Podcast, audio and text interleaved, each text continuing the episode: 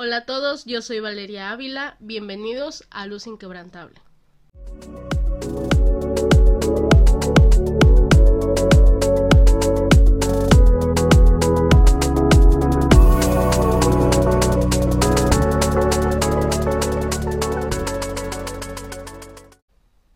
Si bien la voluntad es una forma de energía, la cual podemos impulsar, estirar o empujar, por su lado, la mente tiene una capacidad interminable de pensar y sentir. Podemos dirigir nuestra atención hacia algo. Puedes concentrarte y estudiar. Pero, por otro lado, el cuerpo constituye esa pequeña batería de poder dentro de nosotros, a la cual podemos imponerle demandas, al cual puedes ejercitarlo, puedes fortalecerlo, puedes perfeccionarlo o incluso obligarlo a correr kilómetros. Sin embargo, necesitar es la naturaleza del alma, y tu alma es vulnerable porque está necesitada.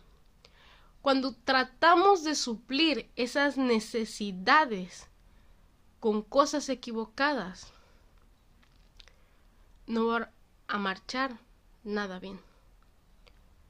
Somos limitados en prácticamente todo, en nuestra inteligencia, en nuestra fuerza, en nuestra energía, en nuestra moralidad. Pero solo hay un aspecto en el cual el ser humano es ilimitado, y Ken Dunnington lo expresa de la siguiente forma. Somos limitados en todo aspecto excepto uno, tenemos un deseo ilimitado. Y es que realmente siempre anhelamos más. Queremos más tiempo, queremos más sabiduría, queremos ser más bellas o bellos. Queremos más videos divertidos en Facebook, en Instagram o en cualquier red social. Queremos más de todo todo el tiempo y parece que hay una necesidad dentro de nosotros, un anhelo, un deseo de más la capacidad del alma es infinita para desear porque es la imagen que refleja la capacidad infinita que tiene Dios para dar. Si tu alma está dedicada a algo que llega a ser para ti más importante que Dios, ese es tu ídolo.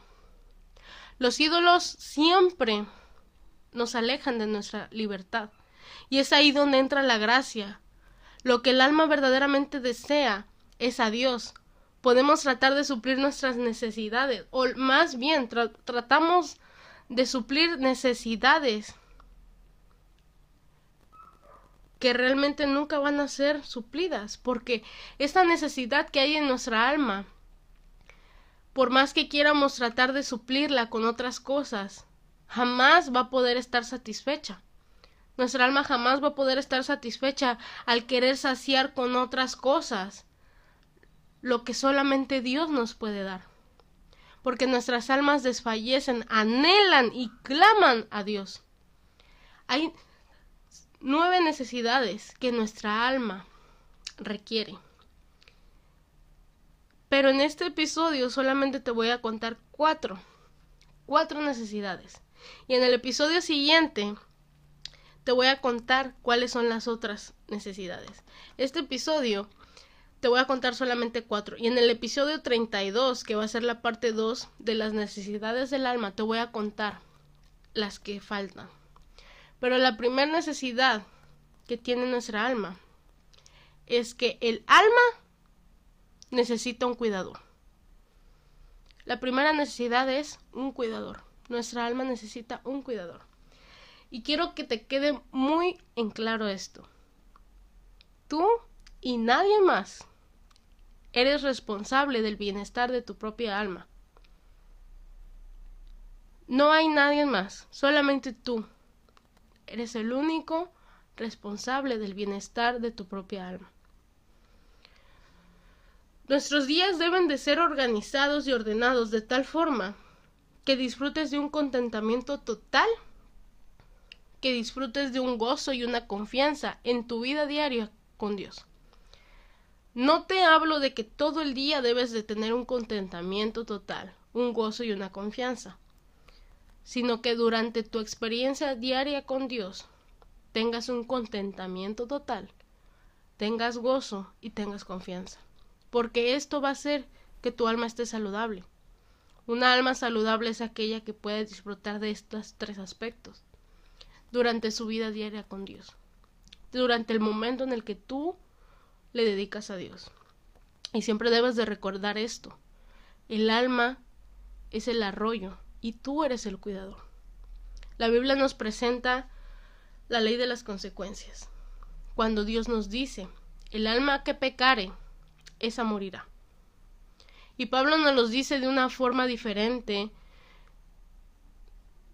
y nos dice, cosechas lo que siembras. Dios nos dice, el alma que pecare, esa morirá. Y por su parte Pablo nos dice, cosechas lo que siembras. Y yo sé que cualquiera de los que nos está escuchando, incluso aquellos que nunca han leído una Biblia o han asistido a una iglesia, en algún momento de sus vidas han dicho esto, lo que cosechas es lo que siembras. Perdón, cosechas lo que siembras.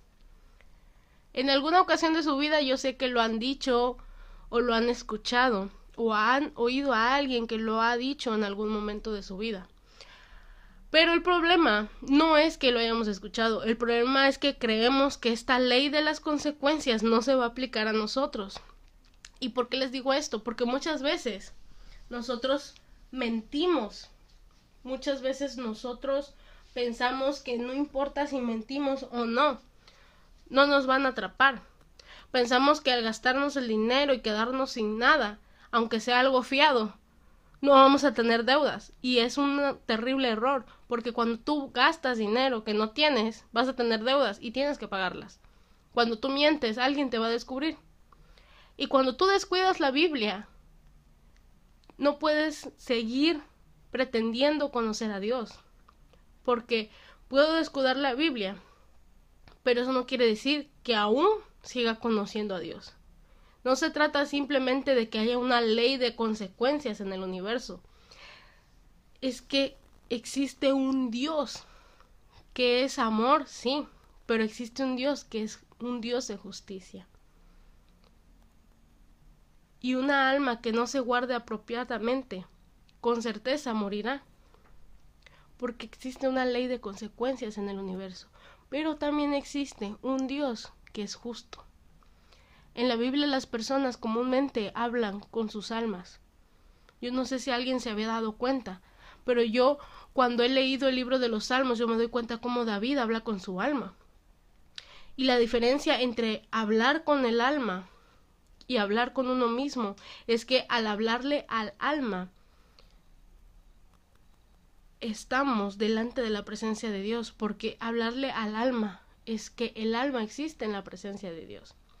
Y prácticamente cuando uno le habla al alma, naturalmente esto se convierte en una oración, porque el alma siempre está presente delante de Dios. Y nuestra alma no es lo mismo que nuestras emociones. Vivimos en un mundo donde se nos ha dicho y donde se nos ha estimulado a pensar que nuestros sentimientos dominan nuestra vida y que somos impotentes delante de eso y no es cierto, es una gran mentira. Nuestros sentimientos no controlan ni dominan nuestra vida, eso es una mentira. Pero el mundo en el que vivimos nos ha hecho creer eso. Y cuando nos molestamos por algo, tendemos a molestarnos con nosotros mismos. Y es algo que a mí generalmente todo el tiempo me ha pasado. Y hasta que yo estaba viendo esto, yo decía, wow, mis sentimientos no dominan mi vida es que yo he dejado que sea así. Cuando, me, cuando generalmente nos molestamos, no solamente nos molestamos con alguien, sino también con nosotros mismos, porque sabemos que pudo haber sido nuestra culpa. Eso es lo primero que pensamos. Podemos hallar quizá un alivio temporal cuando decimos, bueno, ya está bien, lo que sigue, ¿no? Pero el alma sigue clamando por atención. Y cuando nos sientamos molestos, cuando nos sientamos asustados, insatisfechos, en lugar de molestarnos con nosotros mismos, Mejor hablemos con nuestra alma. Y al, al principio podremos pensar que parecemos locos porque qué raro es que alguien esté hablando con su alma, pero debemos de recordar que nosotros somos los guardadores de nuestra alma, somos los que cuidamos nuestra alma, solamente nosotros. No hay nadie más. Nosotros somos los que guardamos nuestra alma, porque somos sus guardadores, no somos sus capitanes, porque nuestras almas son prestadas. El dueño de nuestra alma es Dios. Y un día Dios va a revisar con nosotros lo que nuestras almas han llegado a hacer. No lo que llegaron a poseer, sino lo que llegaron a ser. ¿En qué se convirtió nuestra alma? Eso es lo que va a importar en nuestras vidas, y el guardador del arroyo debe limpiarlo de todo lo que se vuelva más importante que Dios. Porque si algo se vuelve más importante que Dios, se convierte en un ídolo.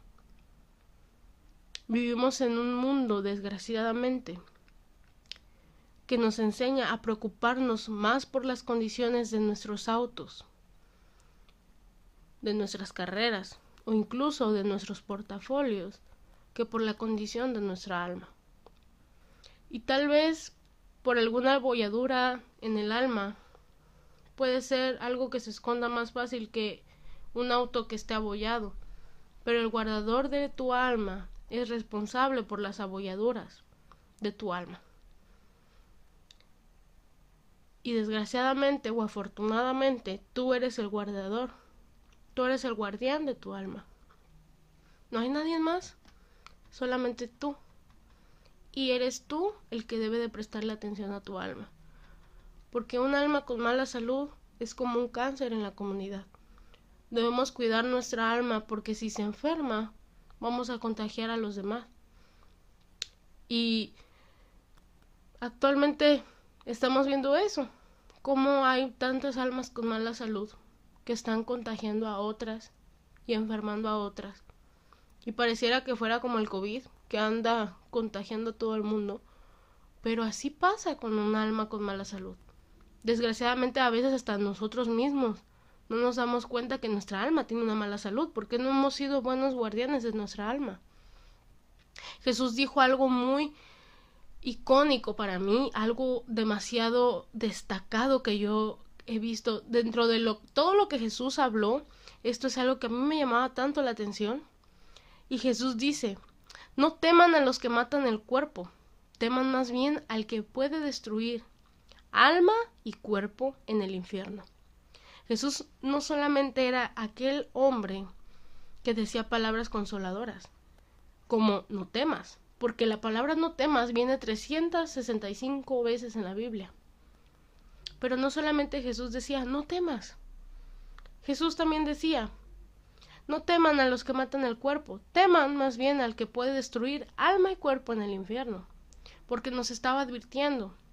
El alma es algo demasiado importante porque a diferencia del cuerpo que se desgasta y envejece, el alma es, esa parte de nosotros que es para siempre, a diferencia de nuestro cuerpo, que se puede desgastar y se puede envejecer y en algún momento va a morir.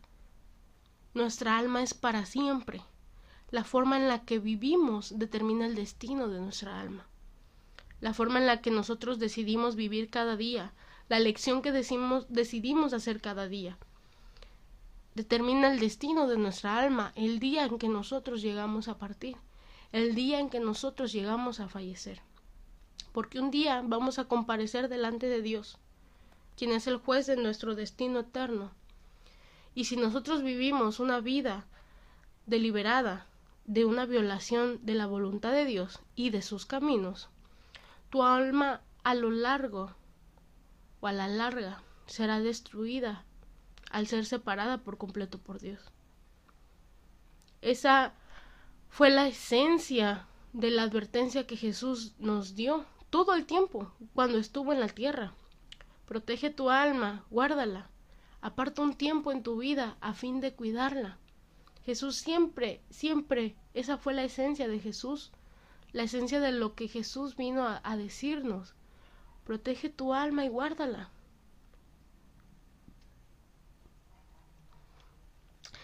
La segunda necesidad del alma es que el alma necesita un centro. Gordon MacDonald escribió que en cierto sentido tenemos dos mundos que manejar. Un mundo externo que está constituido por la carrera, nuestras posesiones, las redes sociales y todo lo que podemos ver a nuestro alrededor. Y otro mundo interno, que es un poco más espiritual, bueno, que es más bien espiritual en su naturaleza, donde se seleccionan los valores, donde se forja el carácter, donde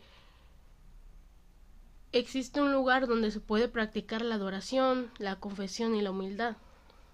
El mundo externo generalmente es más fácil de manejar porque es algo que podemos ver, que podemos observar y que demanda nuestra atención. Pero contrario al mundo interno, el mundo interno sufre demasiado y se, les, le descuida aún más, porque no grita tan fuerte como el mundo externo y porque el mundo interno puede ser ignorado por muchos, muchos, muchos, muchos, muchos periodos demasiado largos de tiempo antes de que llegue a colapsar. Se le descuida tanto al mundo interno que no nos damos cuenta hasta que llega a colapsar. Y en el libro de Santiago, en el Nuevo Testamento, nos menciona la palabra doble ánimo, la cual significa una alma doble, un alma dividida o un alma desconcentrada. Y este es uno de los pocos indicadores de lo que es un alma que carece de centro porque un alma sin centro tiene dificultad para tomar una decisión. El libro de Santiago nos dice que esta condición es como aquella persona que es comparada con las olas del mar, que van y vienen, van y vienen. Porque las personas sin un centro les cuesta demasiado tomar una decisión. Pero las personas cuyas almas están enraizadas en un centro, hayan eso que les ofrece una claridad para poder tomar decisiones. Cuando el alma no está centrada, uno nunca está seguro de qué tentaciones vale la pena resistir y qué sacrificios vale la pena mm, hacer. Una alma sin centro constantemente se siente vulnerable ante las personas o las circunstancias que lo rodean. Y ejemplo de ello lo podemos ver con Elías. Elías que era un profeta, que mató a muchos profetas de Baal, muchos profetas que estaban, ahora sí dijéramos, del lado oscuro, estaban en, en algo que realmente no agradaba a Dios, con el enemigo, literalmente. Y podemos ver cómo Elías se siente amenazado por, por Jezabel. Por una simple persona se sintió amenazado, que claro, no era una simple persona, tenía mucho poder, tenía mucha autoridad en ese tiempo, pero el alma de Elías se ve tan aterrada que él huye y se esconde. Y a mí me llamaba tanto la atención como aún a pesar de que Elías se va huyendo y se esconde en una cueva, Dios va con él y va tratando cada parte de su alma. Comienza con el cuerpo, le da reposo a su cuerpo, le da algo de comida, después pasa a su mente y hace que Elías oiga su voz con un silbo apacible y delicado. Luego va a su voluntad y apela a la voluntad del profeta para que vuelva a la batalla. Y el alma de Elías es restaurada porque halló su centro. Y a mí me llama mucho la atención y yo decía, ¿cómo es posible que él se haya aterrado de Jezabel? Se acababa de matar tantos profetas de Baal. Y de pronto por, por, independientemente de que haya sido mujer o hombre, la persona se siente aterrada por él cuando Dios había traído fuego del cielo. Como muchas veces ante circunstancias tan pequeñas o circunstancias tan quizá raras podemos llegar a perder nuestro centro. Porque cuando el alma está desconectada sufre de vulnerabilidad. Por eso a un alma sin centro le falta paciencia. Y este es otro ejemplo que puedo darles del rey Saúl. Él era un hombre grande, era el rey de Israel, el primer rey de Israel. Pero a pesar de que era un hombre grande, era un hombre con un alma tan pequeña. El rey Saúl debía de esperar a Samuel, al profeta Samuel, al que Dios había escogido, al que Dios tenía en ese momento, el cual tenía una conexión con Dios. El profeta Samuel debía dirigirse a, donde estaba el pueblo de Israel y donde estaba el rey Saúl, porque tenían una batalla con los filisteos, ¿Quién quienes eran sus enemigos en ese momento, y que fueron sus enemigos por muchos años. Pero el rey Saúl se impacientó y, no decidió que no iba a esperar al profeta Samuel, porque el profeta Samuel debía de ir a Gilgal para ofrecer sacrificios. Pero el rey Saúl dijo, ¿sabes qué? Me da mucho gusto que Dios quiera que el profeta Samuel venga para que ofrezca sacrificios y todo eso, pero es va a tardar muchísimo y mejor vamos a darle solución a esto y hay que apurarnos. Prácticamente se los puedo describir de esa forma. Y la solución que el rey Saúl decide tomar es que él con sus propias manos hace todo y él ofrece el, el, sacrificio por él mismo, siendo que sabía que debía de esperar al profeta Samuel como resultado de lo que él hizo por una falta de paciencia, fue que rompió su pacto con Dios y pasó un enorme hacia un lugar enorme de, la, de desintegrar su alma. No solamente rompió su pacto con Dios, sino que se fue hacia la desintegración de su alma. Pero a diferencia del rey Saúl, podemos ver a Job. Job, aquel hombre que en un día perdió todo. Perdió a sus hijos, perdió su riqueza, perdió su ganado, perdió sus bienes, perdió todo en un día. Pero él fue un hombre de carácter paciente. Y se dice que fue un hombre de gran alma, porque él decidió esperar hasta que Dios respondiera. Él decidió esperar pacientemente lo que tendría que, haber, que esperar, el tiempo que fuera necesario. No le importaba lo que tuviese que esperar la paciencia que tenía aún a pesar de que había perdido a su familia. Más bien había perdido a sus hijos, había perdido su riqueza, todos sus bienes. Todo lo había perdido y estaba solo. Su esposa le decía muérete. Maldice a Dios y muérete. Ni siquiera su esposa estaba con él. Todo el mundo se le venía encima y para colmo de todo llegan sus amigos diciéndole es que quizá cometiste un pecado. Y por eso Dios mandó todo esto sobre ti. Y aún así fue paciente. Esperó, esperó. Y tuvo la paciencia de decir, bueno, yo no sé por qué pasó esto, pero aún así yo espero a que Dios haga lo que tenga que hacer. Y si Dios lo hizo, fue por algo. Porque Dios sabía hasta dónde yo podía soportar. A diferencia del rey Saúl, que no pudo esperar al profeta Samuel a que pudiera ofrecer los sacrificios, Job esperó todo lo que se tenía que esperar. Fue paciente. Tuvo dolor al perder sus hijos, lo tuvo, pero fue paciente. Fue un hombre de, gran, de una gran alma. El alma, sin un centro, es arrojada fácilmente y a menudo nos cuestionamos todo lo que estamos viviendo, a menudo podemos hacernos tantas preguntas y tantos cuestionamientos. ¿Qué tal si en mi trabajo no me ascienden? ¿Qué tal si tengo problemas financieros? ¿Qué podía pasar ahora durante la pandemia? Todo el mundo no sabía qué hacer. Todo el mundo se cuestionaba y todo el mundo se preguntaba tantas cosas sobre el futuro. Tantas cosas que no sabían, nadie sabíamos qué iba a pasar. Pero la pregunta más importante es, ¿puedes sacar mi alma de su cetro? ¿Que es el mismo corazón de Dios? Cuando uno piensa así, se da cuenta de que las circunstancias externas no pueden impedirnos estar con Dios. Porque quizá nuestro momento o el momento en el que nosotros estamos ahorita, en este preciso momento, puede no ser el mejor, Pero eso no quiere decir que no podamos estar con Dios. Eso no quiere decir que no sigamos confiando en Dios, que no seamos pacientes, que no seamos personas que sigan confiando en lo que Dios va a hacer con nosotros.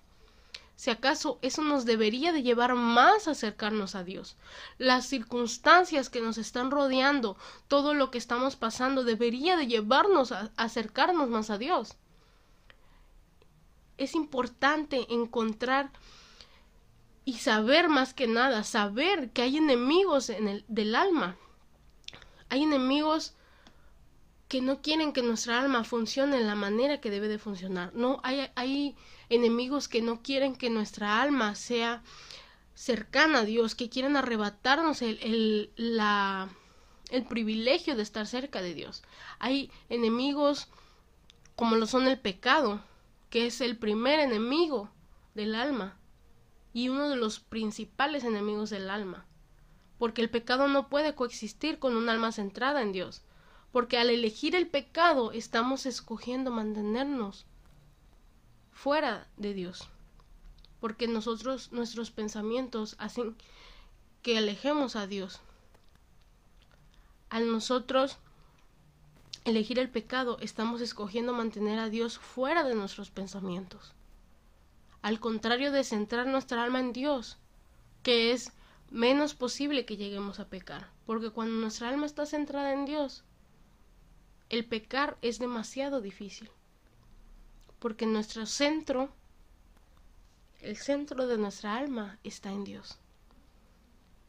Pero el otro enemigo principal del alma, que busca desconectar nuestra alma de su centro, es el pensamiento problemático. Y el pensamiento problemático es una manera de pensar en la que no se toma en cuenta a Dios. Empieza con cualquier preocupación normal, pero le das inicio a una secuencia de pensamientos que te van consumiendo por dentro.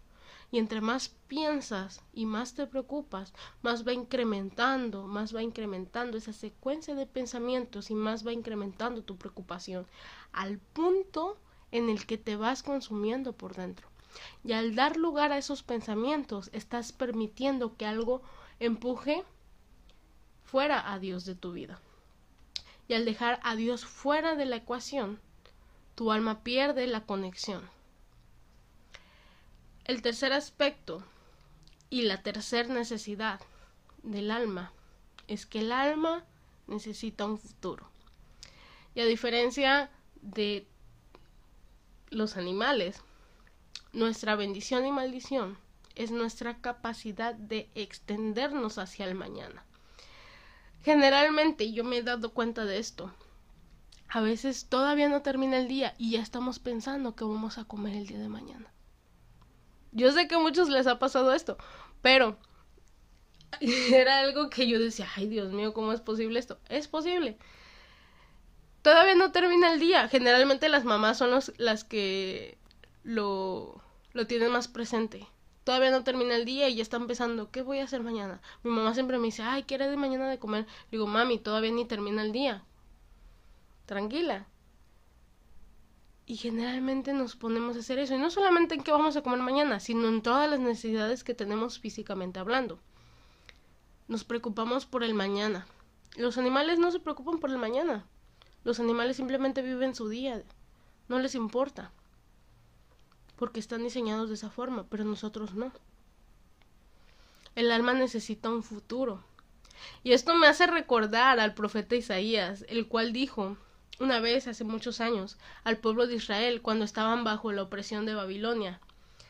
Lo siguiente, una voz clama. Y el profeta Isaías respondió, ¿qué he de clamar? La voz le decía, clama.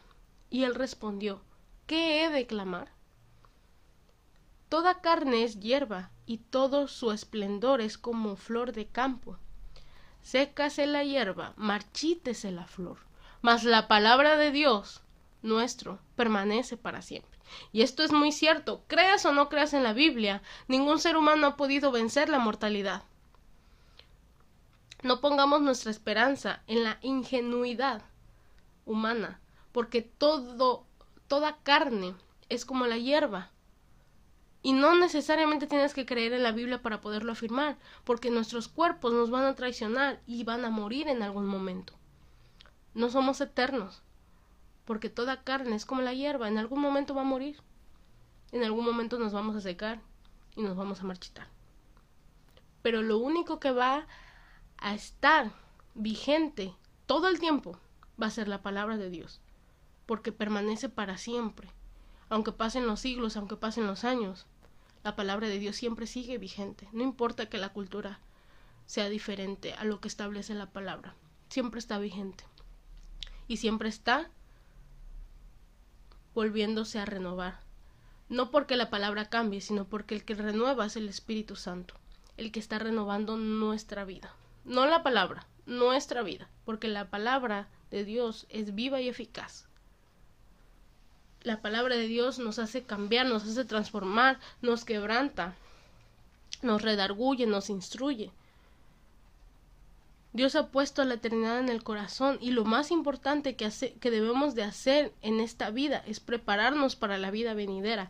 El Evangelio de Juan nos dice que el verbo se hizo carne. El verbo generalmente es usado para indicar a Jesús. El verbo o la palabra significa Jesús, el Hijo de Dios, la encarnación de Dios. El verbo se hizo carne y toda la carne es como la hierba, es temporal, es desechable y se muere. Pero el verbo se hizo carne y Jesús fue aquel que se humilló a sí mismo, aquel que vivió entre los pobres, que lavó los pies de las personas humanas como nosotros, aquel que fue golpeado y nunca se vengó, aquel que fue aborrecido y aún así amó a todos, aquel que fue condenado y aún así perdonó. Y lo que empezó con dolor terminó con gozo, porque así es el gozo. Quizá en este momento todavía no haya ganado el gozo, pero eso quiere decir que todavía no es el fin. Porque cuando Jesús fue, fue crucificado en la cruz por nuestros delitos y pecados, el dolor debió haber sido muy abrumador, pero no fue el fin. Porque cuando Jesús resucitó, el gozo es abrumador. Y digo es porque lo sigue siendo hasta la fecha. Jesús tenía razón. Nadie podrá quitarles el gozo. Y quizá en este momento tú estés viviendo un instante de dolor. Un instante en el que quizá tú llegues a pensar que ya no puedes con lo que estás viviendo, con tu circunstancia, con lo que está pasando en este momento. Pero yo quiero decirte, que todavía no es el fin. Porque cuando sea el fin, va a ser cuando el gozo haya ganado. Y si el gozo todavía no ha ganado, es porque todavía no es el fin. Jesús siempre tiene razón. Nadie va a poder quitarte el gozo una vez que llegue, porque va a ser tan abrumador que no va a haber nada que te pueda quitar ese gozo. El cuarto aspecto y el último que voy a estar dando en este episodio va a ser, aunque suene muy cliché, el alma necesita estar con Dios. El, el alma busca con todo su ser a Dios. Si ponemos atención al libro de los Salmos, podemos observar textos acerca del alma, como lo es Salmo 63.1, que dice, el alma tiene sed de Todopoderoso. Salmo 143.6 dice, tiene sed de Dios como la tierra árida tiene sed de agua. El alma desea con desesperación estar completa. El alma está contagiada de Dios porque lo anhela, porque lo desea, porque lo busca con todo su ser. En el principio, cuando Dios creó el Edén, este era un hogar perfecto que Dios creó y preparó para su más alta creación, que fue el hombre y la mujer, Adán y Eva. Y Dios hizo toda la tierra a fin de tener un lugar para estar con el hombre y con la mujer, contigo y conmigo. El huerto que Dios creó representa el gran deseo de Dios de estar con nosotros. Y toda la narración de la Biblia, si tú le pones un poco de atención, es cuestión de Dios yendo tras nosotros, buscándonos incansablemente. Y si tú ya has leído el libro de Éxodo, puedes ver cómo Dios todo el tiempo está yendo detrás del pueblo de Israel. Cómo todo el tiempo Dios está buscándolos incansablemente, cómo todo el tiempo Dios tiene misericordia de ellos, a pesar de que todo el tiempo les está fallando a Dios. Porque el pueblo de Israel le falló demasiado a Dios, pero Dios aún así tuvo misericordia tantas veces de ellos. Y los perdonaba tantas veces y los buscaba y los anhelaba y quería estar con ellos porque ese es el deseo de Dios, estar con nosotros nos busca incansablemente y desde Génesis hasta Apocalipsis podemos ver cómo Dios todo el tiempo está buscándonos incansablemente, tiene ese anhelo de estar con nosotros y uno de los personajes bíblicos que se destacan es Enoch. No se sabe mucho acerca de lo que él hizo, pero la Biblia dice que Enoch caminó con Dios. La Biblia también dice que Noé anduvo con Dios. Dios estuvo también con Abraham e Ismael. Incluso Dios estuvo con Jacob, aquel que todo el mundo dice que es el usurpador, el tramposo. Dios estuvo con él, con Jacob. Y de Jacob sacó el pueblo de Israel, porque debemos de recordar que Jacob tiene una transformación en su nombre, cuando Dios le dice, tú ya no serás Jacob, sino Israel.